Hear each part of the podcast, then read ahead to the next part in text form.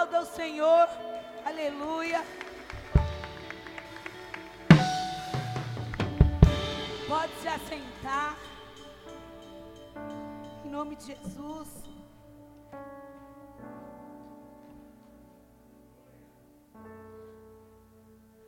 Boa noite, paz do Senhor. Amém. Olhe para o seu irmão e diga para ele: Boa noite, paz do Senhor. Vamos, igreja. Olhe para o seu irmão e diga para ele: Boa noite, paz do Senhor. Fique à vontade na casa do seu pai. Amém. Quantos estão felizes com, com o nosso Deus? Dá um glória a Deus. Glória a Deus, Felipe. Amém. Mais um domingo que o Senhor nos presenteou com Ele. Pais, levem seus filhos para o nosso Kids, amém? Tem algo especial hoje também para as nossas crianças.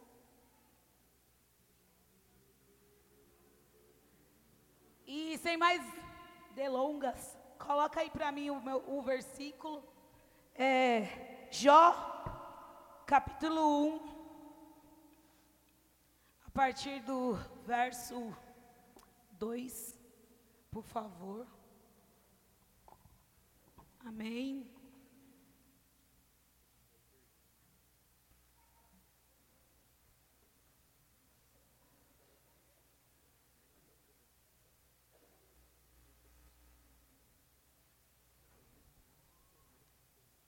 Pode colocar do um, por favor. Desculpa, desculpa, mídia. Amém? Na terra de Uz vivia um homem chamado Jó. Era um homem íntegro e justo. Temia a Deus e evitava fazer o mal. Tinha ele sete filhos e três filhas. E possuía sete mil ovelhas, três mil camelos, quinhentas juntas de boi e quinhentos jumentos, e tinha muita gente ao seu serviço. Era um homem mais rico do Oriente. Seus filhos costumavam dar banquetes em casa, um de cada vez, e convidava suas três irmãs para comerem e beberem com eles. Terminando o período de banquetes, Jó mandava chamá-los e fazia com que eles se purificassem. De madrugada, ele oferecia um holocausto em favor de cada um deles, pois pensava: talvez meus filhos tenham lá no íntimo um pecado e amaldiçoado a Deus. Essa era a prática constante de Jó. Amém? Todos nós conhecemos muito bem a história de Jó, não é verdade? Até mesmo quem não tem o costume de ler a Bíblia, é, é um personagem muito conhecido das histórias bíblicas. E hoje, nós iremos falar de Jó de uma maneira diferente, de uma forma não só do que nós conhecemos da história de Jó, não é verdade? A Bíblia relata que um certo dia, Satanás estava rodeando a terra e a vida de Jó chamou a atenção de Satanás. E Jó foi até, Jó não, e Satanás foi até Deus questionar a Deus sobre a vida de Jó. E, como todos nós sabemos, Satanás falou para Deus: Deus, veja Jó, um homem bom, um homem íntegro, temente ao Senhor, temente a você. E aí o Senhor falou: Sim, Jó é uma pessoa muito temente a mim. E. E, e Satanás falou o quê? Para Deus: Claro, ele tem tudo. Por isso que ele é temente ao Senhor. E aí, o que, que o Senhor falou para ele? Então vai lá, Satanás. Vai lá, toca tudo que ele tem, tira tudo que ele tem. Só não tira a vida dele. Que aí nós veremos o quanto ele me ama. E aí nós já sabemos o desenrolar dessa história. Jó provou o quanto ele era temente ao Senhor, perdeu tudo e logo após o Senhor constituiu tudo a ele. Mas nessa noite, eu quero convidar você a, a, analisar a vida de Jó da mesma forma que o Espírito Santo me fez analisar a vida de Jó. Aqui a gente vê que começa contando a história dele, né? O início do livro de Jó, contando como está a história de Jó. E a Bíblia fala que Jó, ele era um homem muito abençoado. Não só porque Jó era uma pessoa rica, uma pessoa próspera, mas porque Jó também tinha uma família muito abençoada. E eu creio que hoje no mundo que nós vivemos, é, com muitos valores invertidos, quando nós encontramos uma família abençoada, quando nós encontramos pessoas que ainda querem constituir uma família e que lutam por uma família, esse é o maior bem que uma pessoa pode ter. E hoje, no mundo que nós vivemos, muitas pessoas não dão mais valor a isso, a família. E aí, eu comecei a pensar e analisar, né? E o Espírito Santo começou a falar muito no meu coração que o que fazia Jó ter uma vida tão abençoada? Era uma vida totalmente de entrega que ele tinha ao Senhor. Ele não somente tinha uma vida de entrega, como também ele fazia com que a família dele também tivesse essa vida de entrega. E para quem não sabe, quando se fala aqui, ó, Jó chamava eles para que eles fossem, fizessem uma purificação, se purificassem. Em uma outra versão que eu li, aqui está falando sobre entrega, sobre queimar animais, fazer um ato de entrega, de consagração ao Senhor, trazendo para os nossos dias de hoje. Jó, ele era uma pessoa que ele tinha uma vida de total entrega em relação a ofertas e dízimos perante ao Senhor.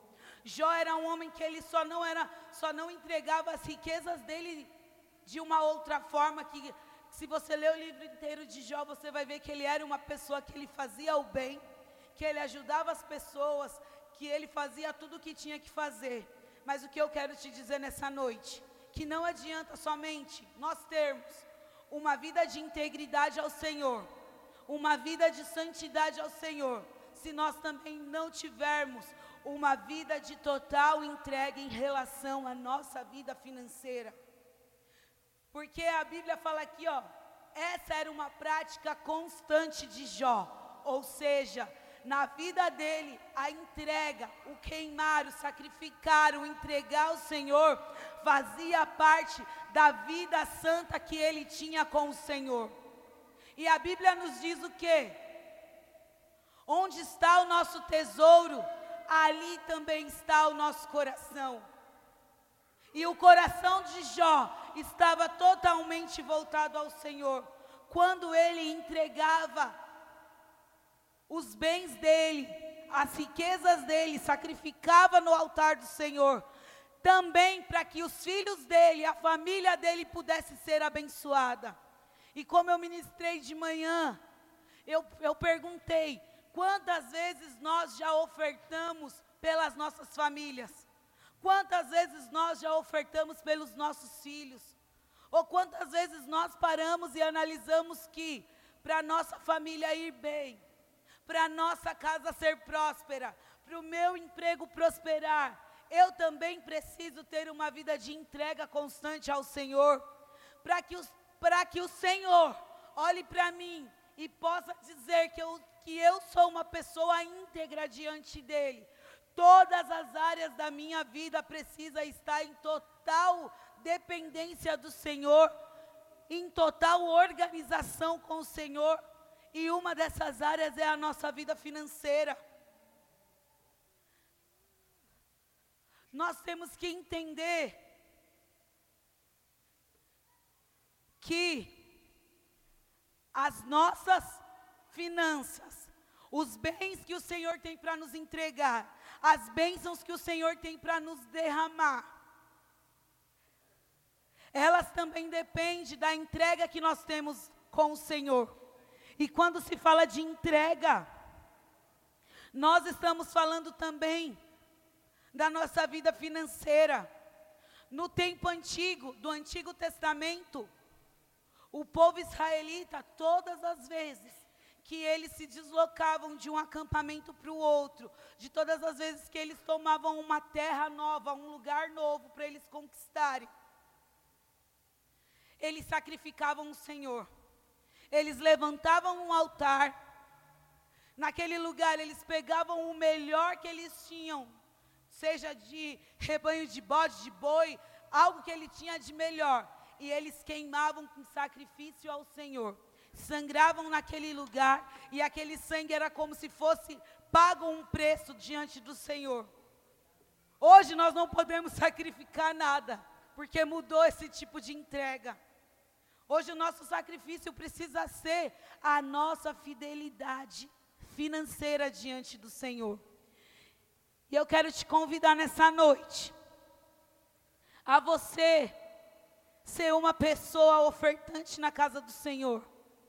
Se você nunca ofertou, dando um nome, uma causa para a sua oferta, hoje eu te convido todas as vezes que você ofertar, entregar a sua oferta, ela seja um nome de, de uma oração que você tem feito ao Senhor, de algo que você tem pedido para o Senhor.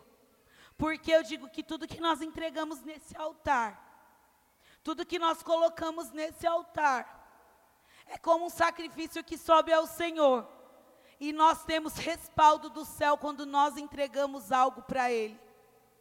E a nossa vida financeira, os nossos projetos, os nossos sonhos, nós só iremos conquistá-los, nós só iremos realmente viver quando nós entendemos que a nossa vida precisa ser uma prática constante de entrega, de de fidelidade com o Senhor. Então eu queria aqui te convidar todos a se colocarem de pé, em nome de Jesus. E você que trouxe a sua oferta, que você já comece a pegar ela aí, em nome de Jesus. Você que, que for ofertar, faça a sua oferta também através do Pix, do cartão de crédito. E eu queria convidar você, que ainda não é um dizimista na casa do Senhor, a ser dizimista. Rompa essa área da sua vida, rompa essa etapa na sua vida e seja um dizimista na casa do Senhor, para que as coisas mudem na sua vida financeira ou para que o Senhor possa derramar coisas novas, entregar coisas sobre a sua vida.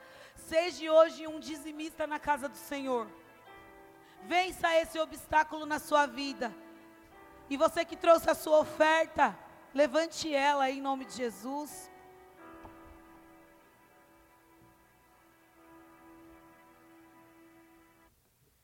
Seja desafiado hoje pelo Senhor a viver uma virada na sua vida através da sua vida financeira, amém?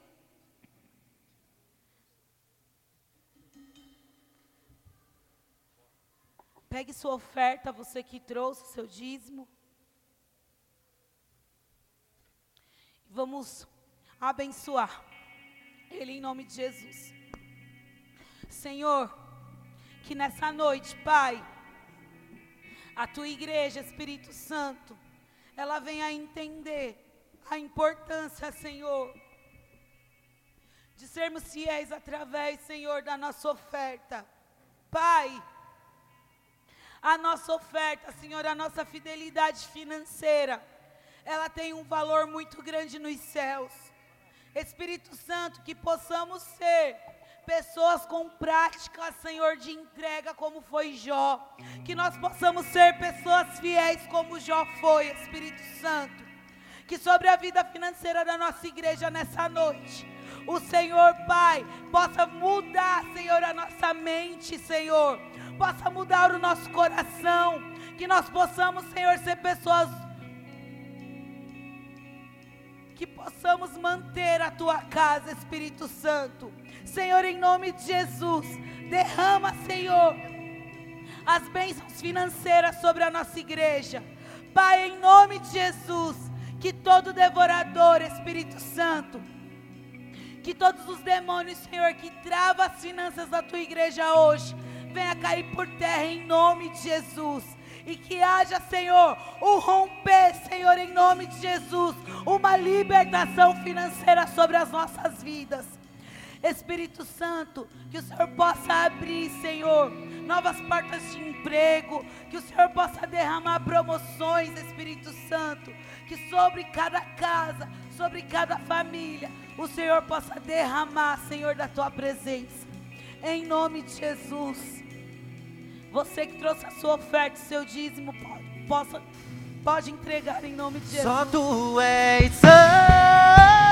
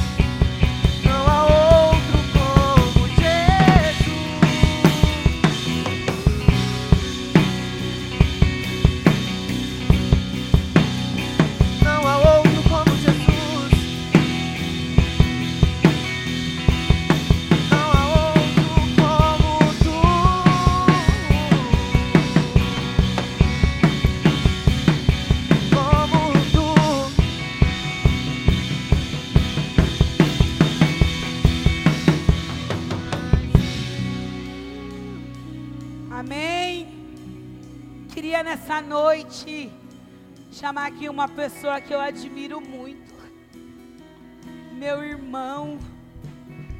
Alguém que eu creio que, que para mim assim ele cresceu muito em Deus. E ele é um exemplo para mim de fé, de fidelidade, de amor, de pai, de esposo, de pastor. Meu irmão, pastor Alain. Aplauda o Senhor pela vida do pastor Alain nessa noite.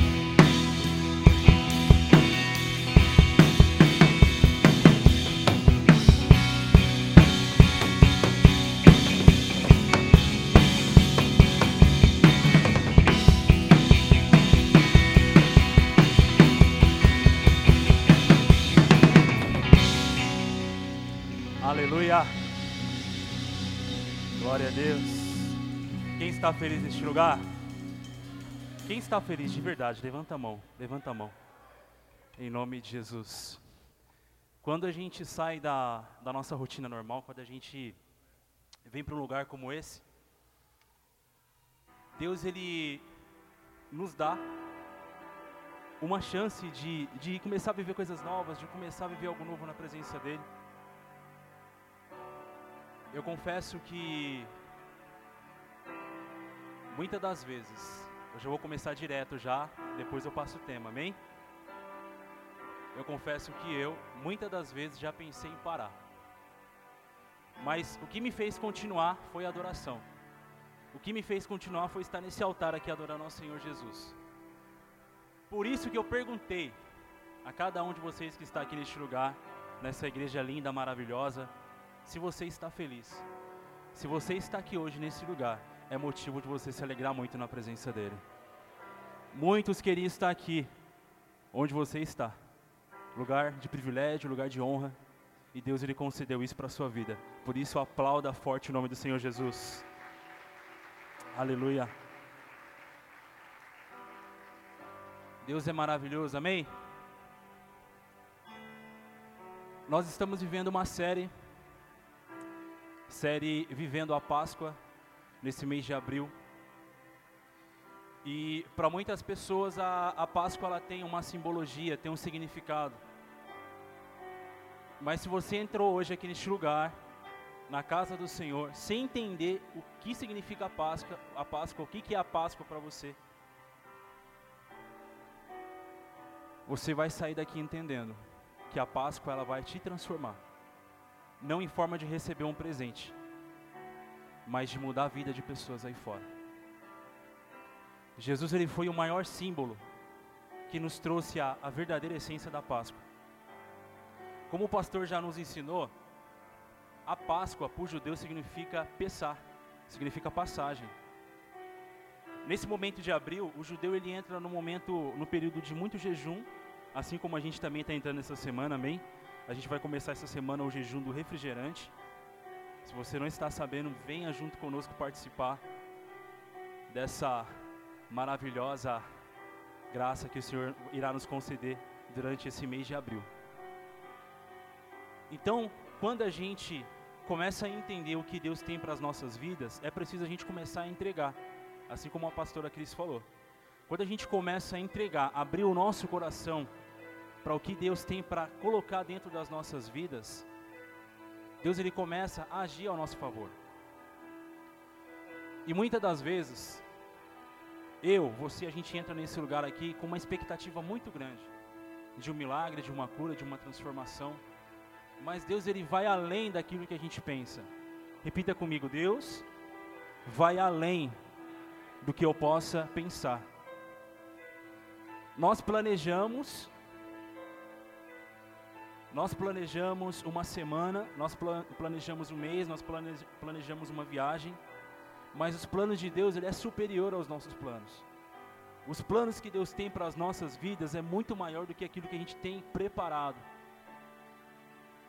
Por isso que eu quero trazer hoje, igreja, nessa palavra, nessa ministração, que a Páscoa ela serve para transformar pessoas. A expectativa da Páscoa, eu quando era criança eu queria muito ganhar um ovo chocolate Kinder Ovo, que é baratinho, né? Para quem tem filho aí, o filho gosta desse Kinder Ovo. Então eu queria um ovo da Páscoa, mais da marca Kinder Ovo quando era criança. Até hoje eu não ganhei, mas amém. Mas quando a gente é criança, a gente não tem conhecimento, a gente não consegue ter entendimento das coisas. Quando a gente começa a crescer, quando a gente começa a passar etapas das nossas vidas, a gente começa a absorver entendimento. A gente começa a criar cultura a gente começa a entender o que realmente vale a pena, o que realmente é necessário para as nossas vidas. Por isso a Páscoa não pode ser algo normal, que você vai reunir sua família, seus filhos e entregar ovos da Páscoa. Mas a Páscoa ela tem que ser um momento de entrega. A sua vida tem que ser entregue ao Senhor. Por isso que eu sempre declaro, quando eu venho nesse lugar adorar, tocar, ministrar na célula discipulado, como se fosse o meu último momento aqui na terra com Deus. Nós estamos nessa terra para conviver. Diga comigo, eu estou para conviver, para viver na eternidade. Nós passamos, e a Páscoa ela tem essa simbologia de passagem. A gente nasce, a gente amadurece, a gente cresce, a gente aprende, a gente começa a conhecer coisas novas, a gente começa a conhecer culturas novas, mas existe uma essência verdadeira que irá nos transformar. Essa essência se chama Jesus Cristo. Nós conhecemos a, a história de Jesus, que ele ressuscitou ao terceiro dia. Quem já ouviu falar nessa história? Quem aqui conhece a história da ressurreição? Poucas pessoas, mas você vai entender hoje em nome de Jesus. Então a simbologia da Páscoa para as nossas vidas, a ressurreição, ela tem esse a Páscoa ela tem esse significado. Esse significado de retornar. Muitas das vezes a gente está trilhando, está fazendo algo na nossa vida, a gente coloca um destino, mas muitas das vezes nem é aquilo que Deus quer para as nossas vidas. A gente coloca um determinado lugar aonde a gente quer estar, tá, a gente coloca um determinado ambiente aonde a gente quer sempre estar, mas Deus ele conhece o meu e o teu coração. Por isso Deus ele, ele nos prepara a cada instante, a cada momento para transformar outras pessoas. Por isso que a Páscoa ela tem esse significado. E nesse mês dessa série Vivendo a Páscoa, o que mais você vai ouvir aqui nas ministrações, na célula discipulado, é a importância de viver a Páscoa debaixo da vontade de Deus. Viver a Páscoa, viver a ressurreição. Por isso nós iremos aprender durante essa série, durante esse mês de abril, o, o real significado da Páscoa e como viver debaixo dessa promessa. Amém? Se você está ligado comigo aí, abre lá em Lucas capítulo 24. Pode pôr no telão, mídia começar no versículo 13, tá?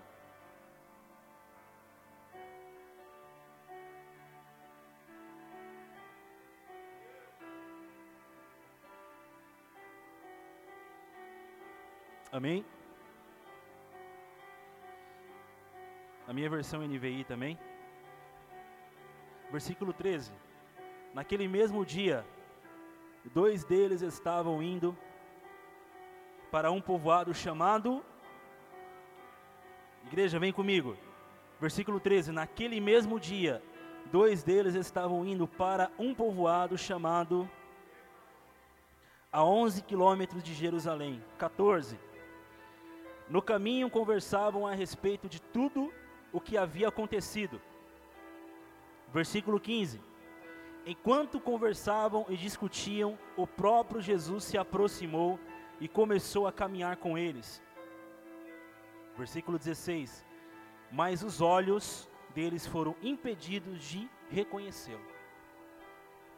Nós temos a história aqui de dois discípulos de Jesus, que após Jesus morrer, que após Jesus fosse, for, foi sepultado, após o sepultamento de Jesus, e todo aquele acontecimento velório, os discípulos e todas aquelas pessoas reunidas em volta do sepultamento de Jesus, dois desses discípulos estavam a caminho de Emaús.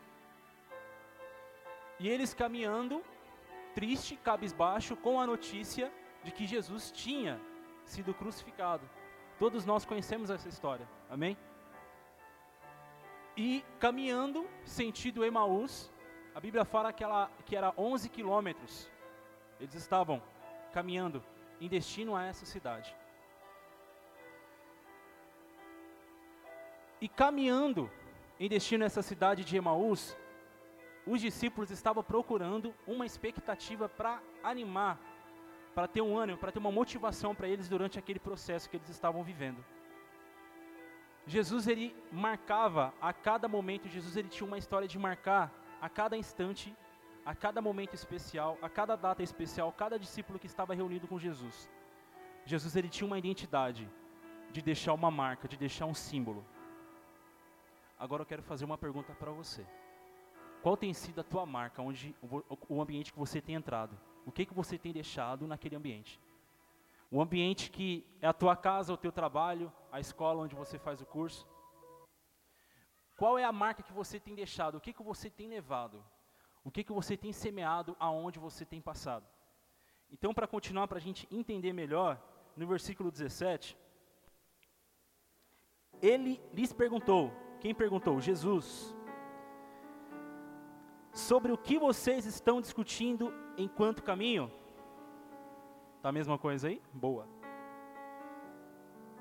Eles pararam com os rostos entristecidos. 18.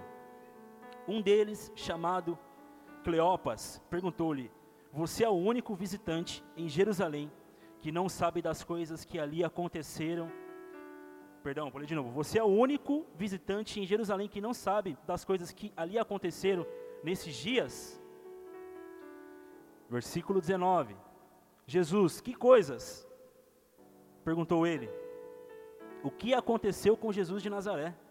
Responderam eles: Era um profeta, poderoso em palavras e em obras diante de Deus e todo o poderoso. Naquele momento eles não sabiam que era Jesus. Naquele momento eles não sabiam que Jesus já estava há muito tempo ressuscitado. Jesus ele já vinha, já tinha acontecido a, a ressurreição, Jesus ele já tinha nascido. Mas acontece que tem que haver uma dependência de nós, despertar Jesus Cristo aqui dentro. Muitas das vezes, nós nos encontramos aflitos, com medo, deprimidos, em situações adversas que muitas das vezes vêm para nos travar, vêm para nos bloquear a nossa caminhada com Cristo. E Jesus, há muito tempo, Ele está do nosso lado, falando: Filho, eu estou aqui. O que está acontecendo com você? E muitas das vezes a gente compara a presença de Deus com algo tão normal, sem imaginar, sem parar para refletir que Jesus já está ao nosso lado há muito tempo. Mas esses dois discípulos, eles conheciam Jesus. Por que, que eles conheciam muito Jesus? Jesus ele tinha um momento de comunhão. Fala comigo, comunhão.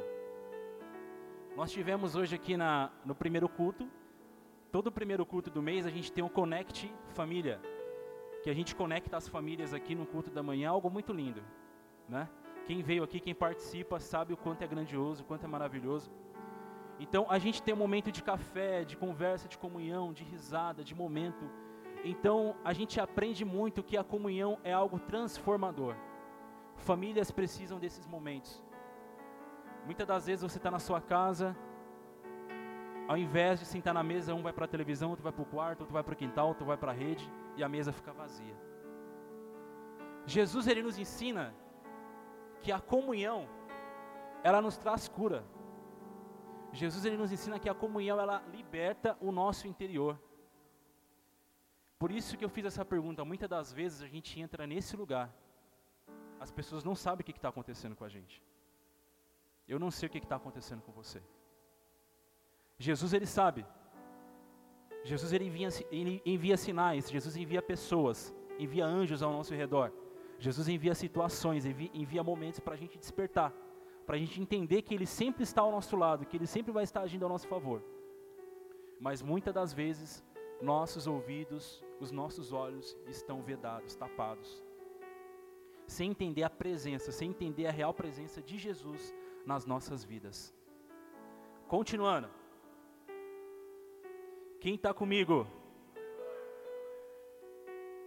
Versículo 20. Os chefes dos sacerdotes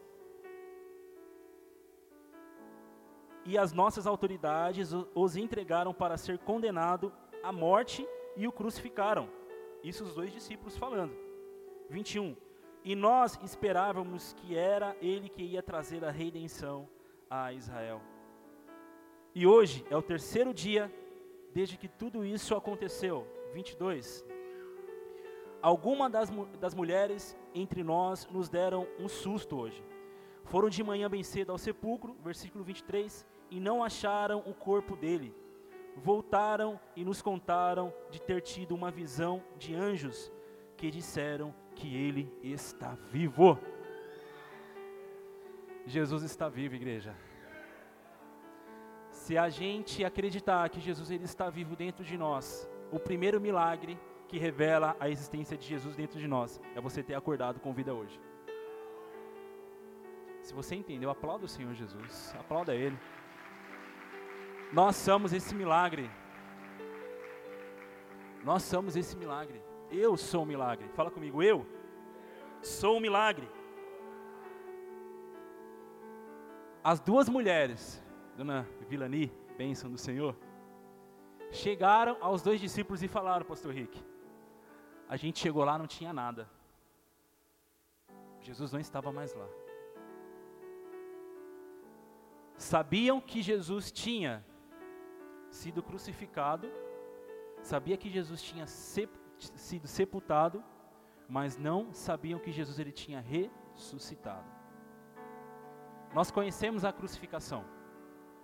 Nós conhecemos a passagem que Jesus teve em todo aquele processo, até o monte, até chegar no alto e ser crucificado, ser apedrejado, cuspido, chicoteado, por amor a mim e a você.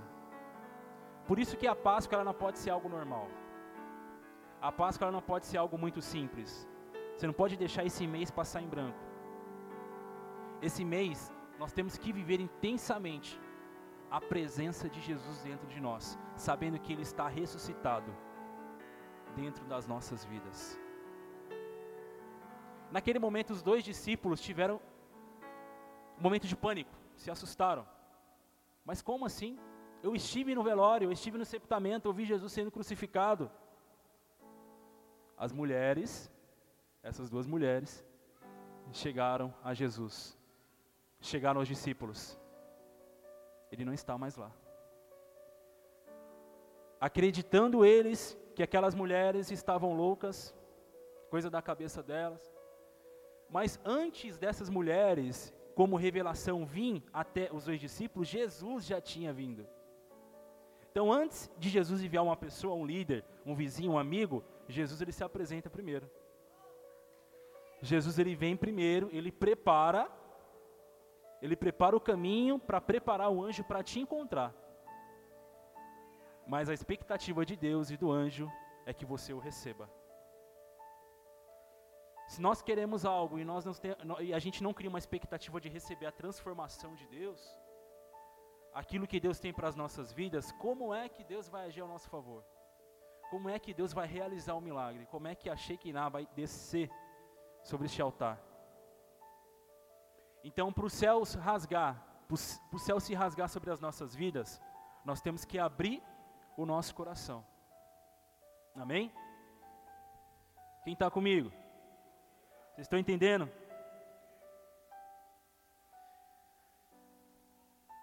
Versículo 24. Alguns dos nossos companheiros foram ao sepulcro e encontraram tudo exatamente como as mulheres tinham dito, mas não ouviram. 25. E ele lhes disse: Quem disse? Jesus.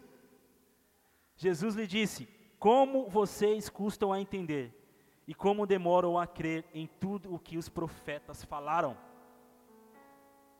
A gente tem esse ponto de afirmação. Jesus ele afirma. Como que a gente vai entender aquilo que Deus tem para derramar nas nossas vidas se a gente tapa os nossos ouvidos para o profeta que vem para revelar algo de Deus às nossas vidas? Jesus ele prepara as situações. Jesus muitas das vezes usa até o cachorrinho lá. Usa tudo, usa tudo. Deus usa cada momento, cada situação. Deus está usando até a situação de hoje para transformar muitas pessoas. Cada momento para as nossas vidas é precioso. O que, que tem que acontecer dentro das nossas vidas? O que, que tem, tem que acontecer dentro de mim, dentro de você? Tem que começar a reconhecer que só Jesus é único na minha vida. Começar a reconhecer que só Ele tem poder, que só Jesus tem cobertura sobre as nossas vidas. Jesus bravo, olha só, versículo 26. Jesus continua: Não devia o Cristo sofrer estas coisas para entrar na sua glória? E começando por Moisés e todos os profetas, explicou-lhes o que constava a respeito deles em todas as Escrituras. 28. Ao se aproximarem do povoado para o qual estavam indo, Jesus fez como quem ia mais adiante. Jesus foi mais à frente da multidão. 29. Mas eles insistiram muito com ele. fiquem conosco, os dois discípulos, falando para Jesus: Jesus, fica conosco, pois a noite já vem, o dia já está quase afinando. Então ele entrou para ficar com eles. Primeiro, Jesus ele se apresenta como Espírito. Ele envia o profeta. E muitas das vezes, Jesus ele já, já está dentro da nossa casa há muito tempo. E a gente fica insistindo para ele não ir embora. Sendo que a gente nem teve relacionamento. A gente nem abraçou o noivo ainda. Sabe o que é abraçar o noivo? Sabe o que é estar próximo do Pai? É você renunciar aos problemas e focar na solução que é Jesus. O meu problema é esse, essa rig light, mas a solução é essa imensidão deste lugar. Então nada pode se comparar. Nada pode se comparar aos problemas, às adversidades dessa terra, que são minúsculas perante a presença, perante a vontade de Deus. O que Deus tem para fazer nas nossas vidas, pastora Cris, é muito maior. É muito maior. Isso daqui vai saciar a minha sede por um instante. Daqui a pouco eu vou querer tomar de novo. Mas Jesus é uma fonte. É uma fonte que jorra, jorra sem parar.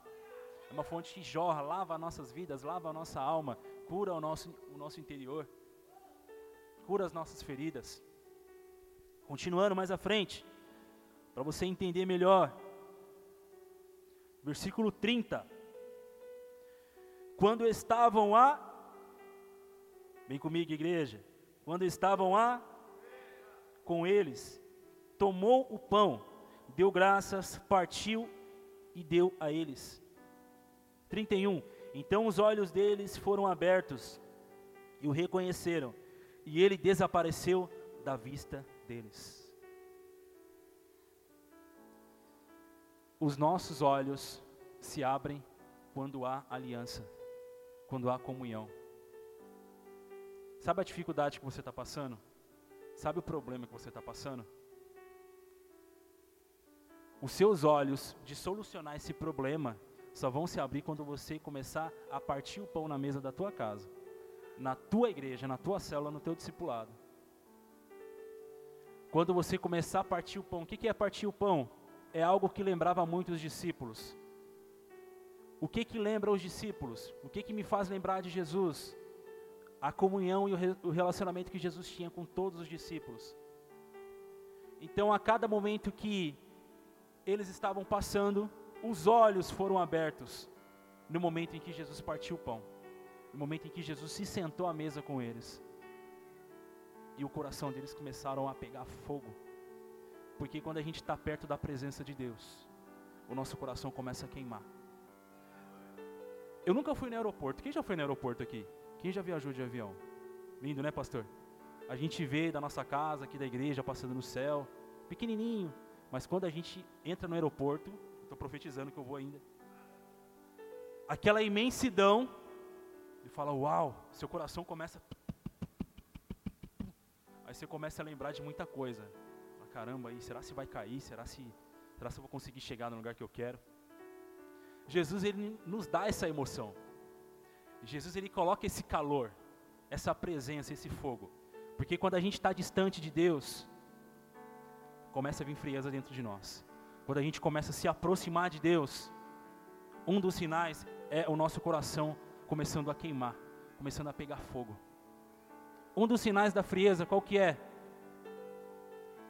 Você ficar gelado, desanimado, sem vontade de vir ao culto, sem vontade de abraçar o seu irmão, sem vontade de participar da mesa com os nossos irmãos aqui.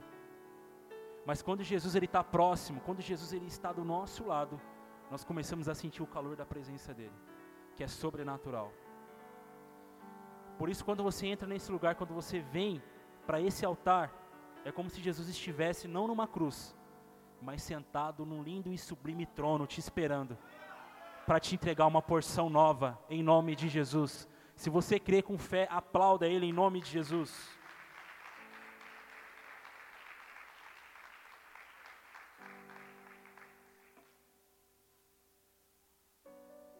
Mais adiante, versículo 32.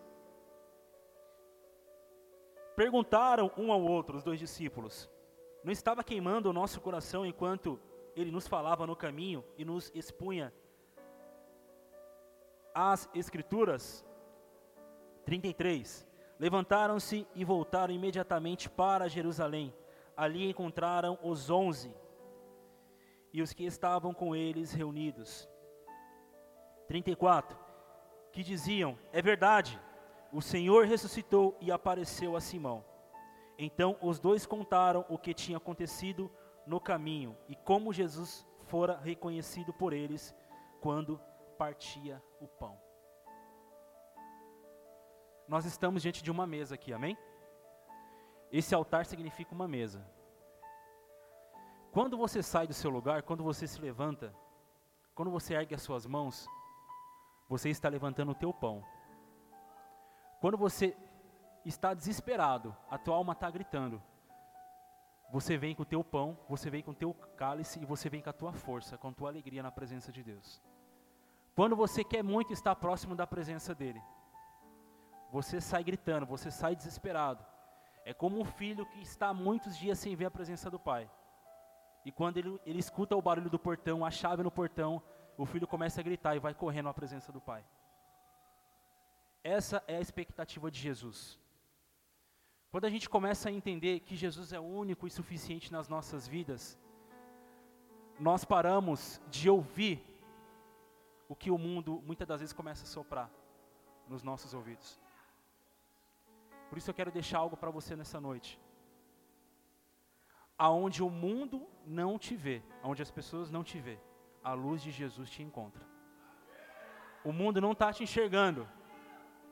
Vocês entenderam? a maioria da igreja aqui conhece meu testemunho. Eu vivi um momento de depressão tremendo, profundo na minha vida. De verdade, se você está com vergonha, vai quebrar isso agora, em nome de Jesus. Quem é tímido, levanta a mão, levanta a mão. Eu sou tímido, pastor, de verdade, sou tímido. Eu preciso ser curado. Levanta a mão. Quer a primeira chave? Quer a primeira chave para curar? Viva em comunhão. Quer a primeira chave para curar a timidez? O mundo nos coloca numa escuridão. O mundo nos coloca preso, pastor. E Jesus, ele é luz. Lá em Lucas capítulo 15, fala das três, das dez dracmas, e uma se perdeu. No capítulo 15 fala sobre a ovelha perdida. Aí tem um segundo, o segundo ponto, da dracma perdida. O terceiro ponto, do filho pródigo. Então, são três perdas. Mas o que que faz encontrar algo que se perdeu? A luz. Se a gente quer achar algo, a gente clareia, sim ou não? A gente vai iluminar de qualquer forma. Jesus, ele tem muitas coisas para nos entregar, mas é preciso a gente começar a varrer aquilo que não está servindo mais na nossa vida e começar a clarear com a presença dele. Como é que eu clareio, pastor? Com a presença de Jesus.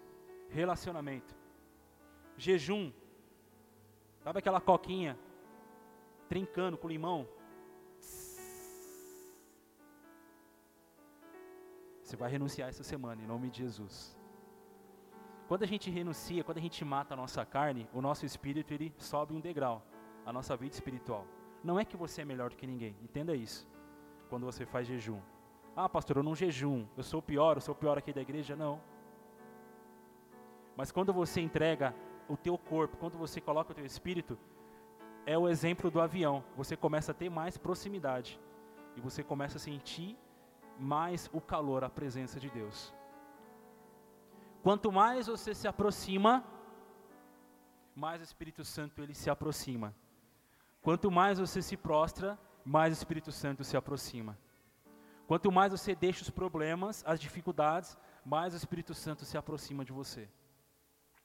Então é no partir do pão aonde Jesus revela quem realmente ele é. Por que o partir do pão?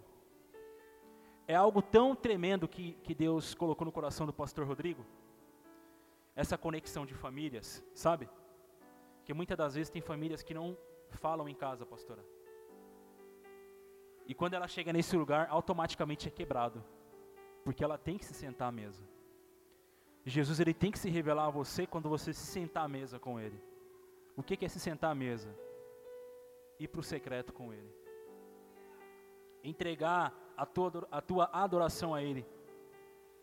É você partir o teu pão, é você levar a tua porção. Senhor Jesus, essa é a minha porção. Isso é tudo que eu tenho, tudo que eu te dou. Jesus, ele entende que você está dando o teu melhor.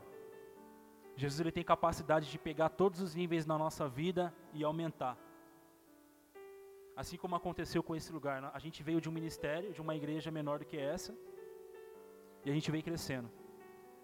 Por conta da comunhão, no partir do pão, na mesa. Por isso, se você veio aqui hoje, entenda que você, a sua casa, está guardada, está cercada pela glória do Senhor Jesus. A tua casa ela está protegida. Se você acredita, aplauda o Senhor com força, com fé, em nome de Jesus.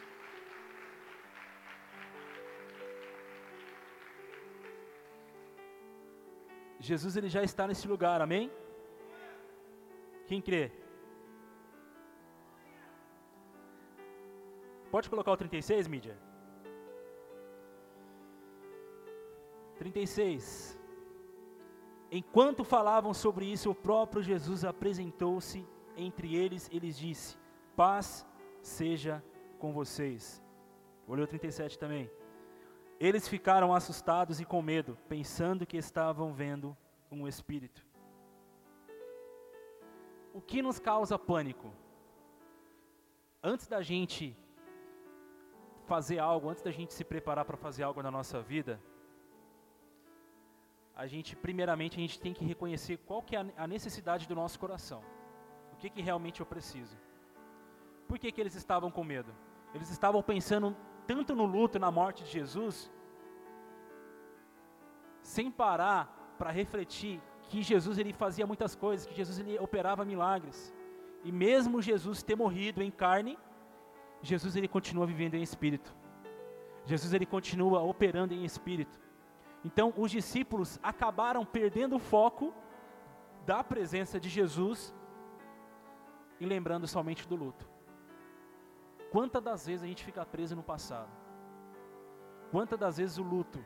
Eu falando é, perda parente, amigo. Luto muitas das vezes daquilo que nos magoou, daquilo que feriu aqui dentro, daquilo que você perdeu espiritual, seja um ministério, seja algo que você queria almejar. Quantas das vezes ainda está em luto? Sabe aquela plaquinha? Luto. Mas Deus ele quer ressuscitar hoje, isso dentro de você. Por isso eu quero que vocês coloquem de pé nesse instante, em nome de Jesus. Nós iremos viver mais de Deus neste lugar. Nós iremos viver mais da presença dEle nesta noite, em nome de Jesus. E que essa série, ela venha fazer um reboliço na sua vida. Essa série do mês de abril. Que ela venha movimentar muito a sua vida. Que viver a Páscoa nem esperar presentes, mas é você se entregar para a presença. Fala comigo, Páscoa não é esperar, mas é entregar. Quando você entrega, quando você entrega o teu coração, quando você entrega toda a tua vida para Deus, Deus ele começa a derramar as bênçãos dele sobre você, sobre mim.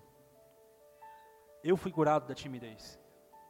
Esse microfone pesava uma tonelada para mim. Hoje pesa, porque é bom, tem qualidade. Na verdade, a qualidade, quanto mais qualidade, mais leve é o microfone, né? Mas a timidez, muitas das vezes, não me fez confiar. Jesus, ele sempre confiou em mim. Não, nem um pouco. Jesus sempre esteve do meu lado, acreditando, filho, você pode mais. Mas muitas das vezes meu, os meus ouvidos estavam tapados para não ouvir a voz de Deus, os meus olhos estavam vedados para não enxergar o que Deus tinha para mim lá na frente. Por isso, se Deus mudou, se Deus ele mudou a minha vida, Ele pode mudar a sua vida também. Se Deus ele transformou o Alan, que ficava para cima e para baixo andando de skate, hoje eu não me arrisco mais porque quebrei o pé jogando bola, jogo muito. Quiser contratar aí para fazer um. Mas ficava perambulando para cima e para baixo, andando de skate, louco, louco, louco, sem direção. Quando eu encontrei Jesus na minha vida, Jesus ele me deu sentido. Quando Jesus te dá sentido, é porque o propósito já está preparado há muito tempo. Aleluia! Sabe qual que é o sentido da tua existência? Viver para Ele. O culto não é para mim, o culto não é para o pastor Alain, o culto não é para o Luiz. A gente vem nesse lugar para cultuar Ele. Por isso, se você entender essa palavra, você vai vir nesse altar, neste lugar, receber mais de Deus, em nome de Jesus.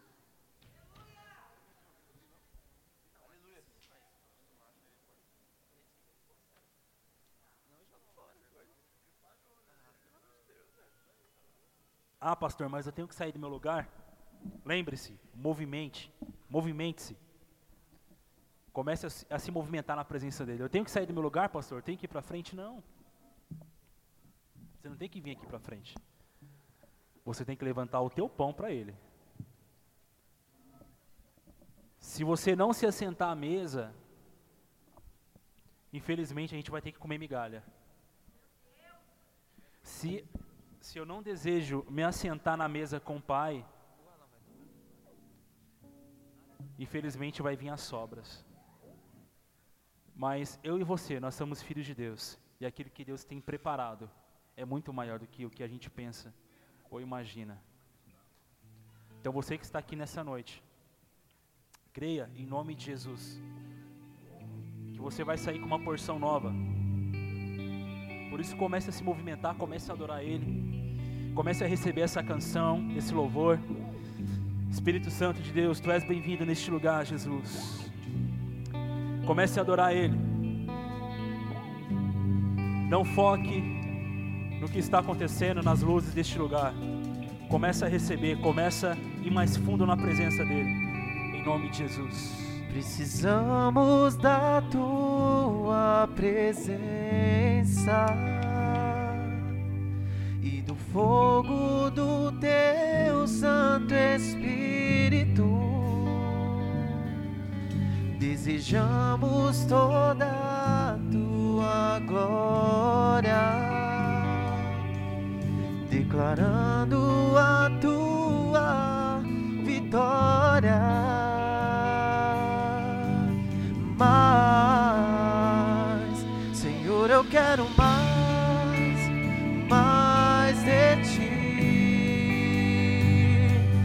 quero muito mais, mais de ti. Eu quero mais o teu amor, mais a tua unção, Senhor, mais o teu poder, do teu poder, Senhor, eu quero mais, mais de ti, eu quero muito mais, eu quero muito mais, mais de ti. Eu quero mais o teu amor, mais a tua unção, Senhor, mais o teu poder, do teu poder. Fomos chamados para te adorar, fomos criados para o teu louvor fomos gerados pelo teu amor, teu amor, ó Senhor. Precisamos, precisamos da tua presença e do fogo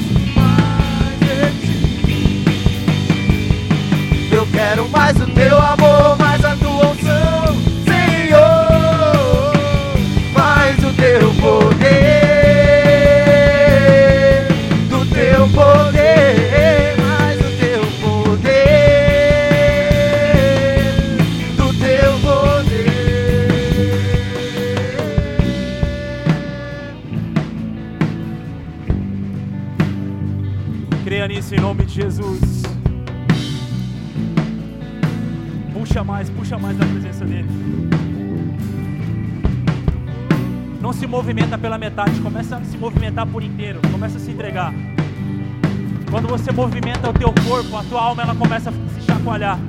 Quando você movimenta o teu corpo, a tua alma ela começa a se acender como um pavio. A nossa alma é um pavio na presença de Deus, ela precisa ser acesa. Não aceite mais viver a mesma coisa que você está vivendo, querido.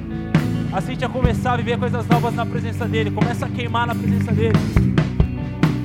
Começa a pedir mais de Deus na presença dEle. Se você está neste lugar, Jesus ele vai transformar a tua semana. Se você crê que o fogo do Espírito Santo de Deus venha, teu fogo, teu fogo, teu fogo,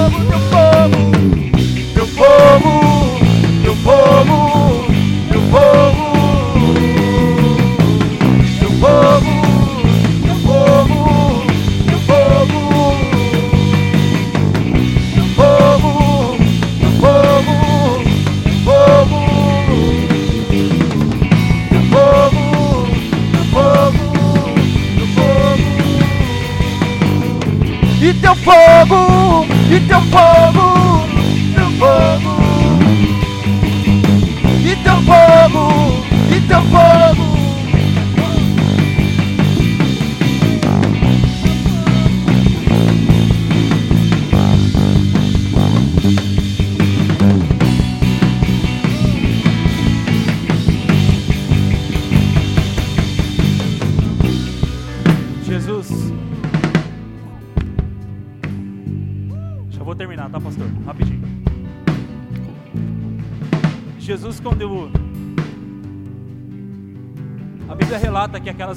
Quando elas chegaram no sepulcro de Jesus, Jesus não estava mais lá.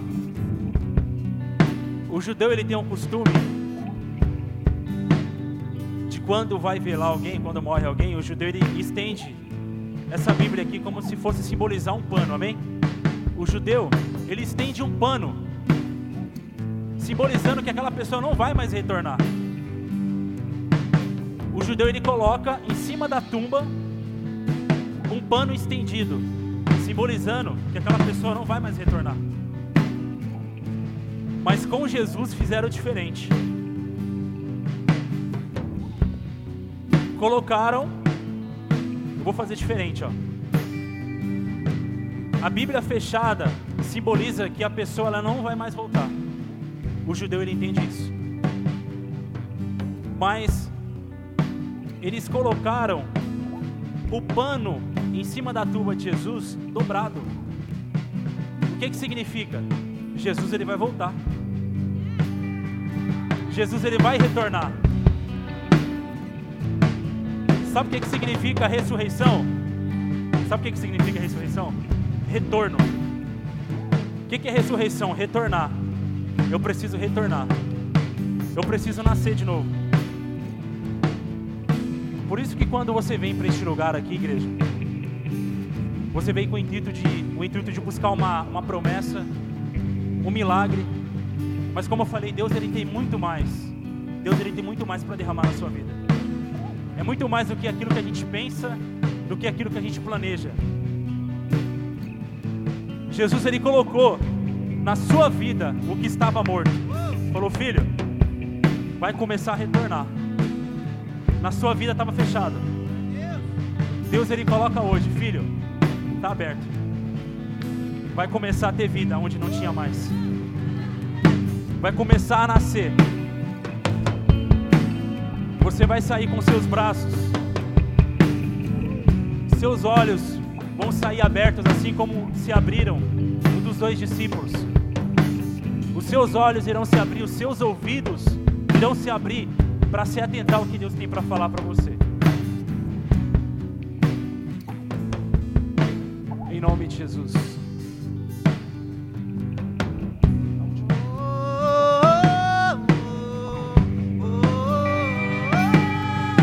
Vai encerrar, você vai se entregar por inteiro neste momento em nome de Jesus. fogo,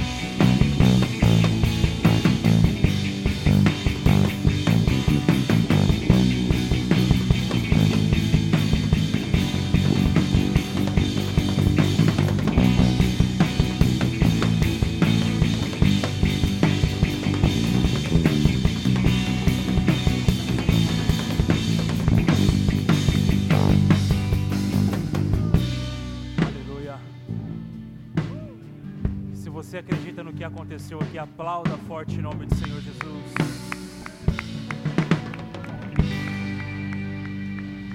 Amém. Aleluia. Amém. Glória a Deus. Obrigado, Jesus, pela Sua presença.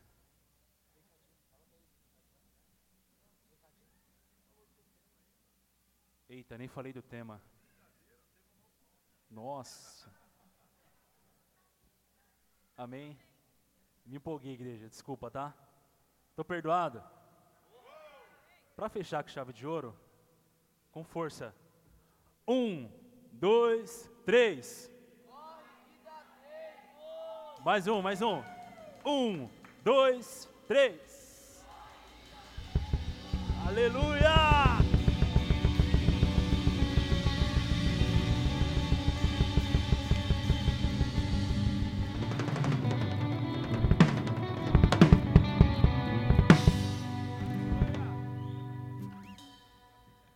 Aplaudam mais forte em nome de Jesus, mais uma vez.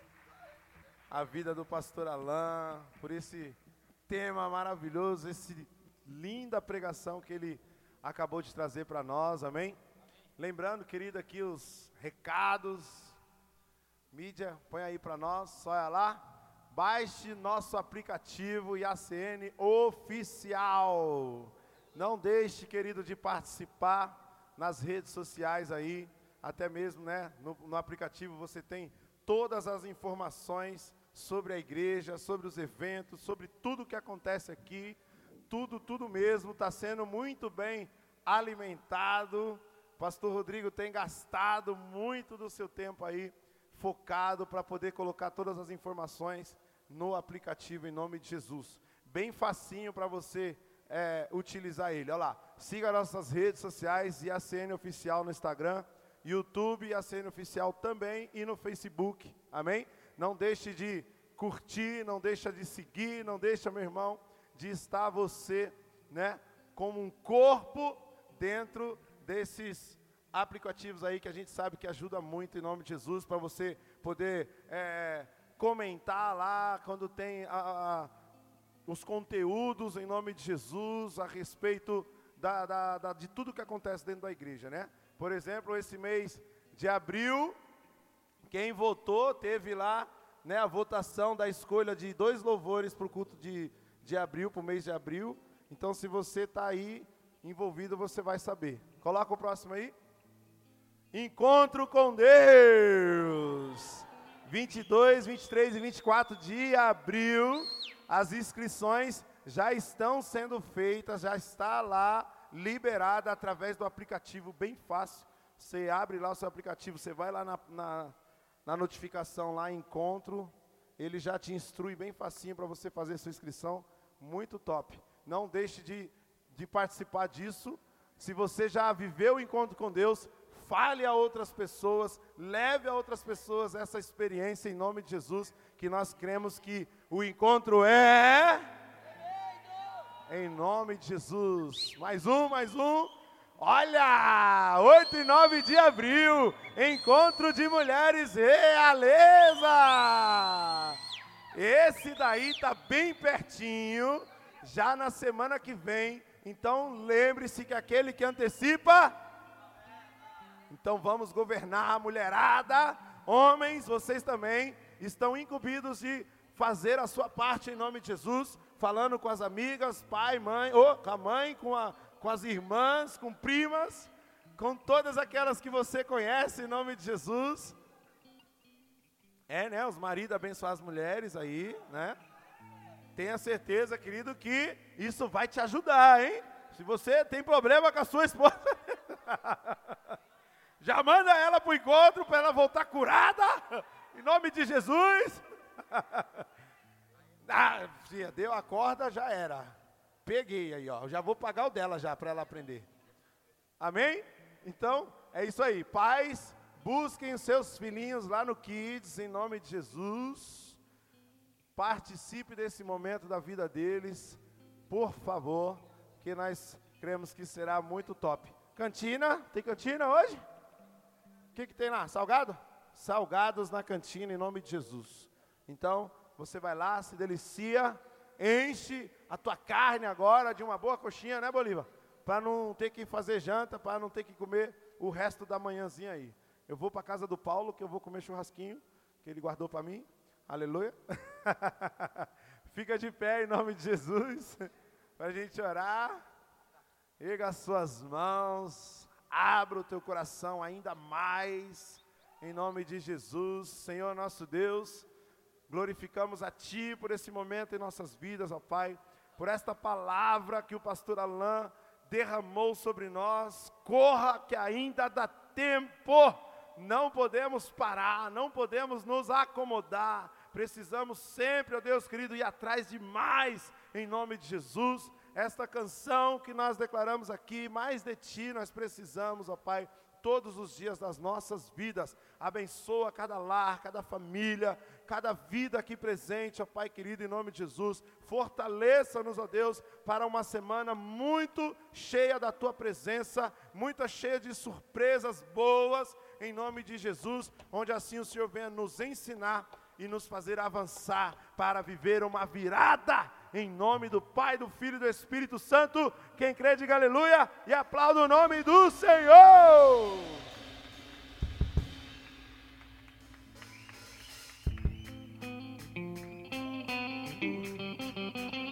Quem aceita a última dancinha aí, vamos lá!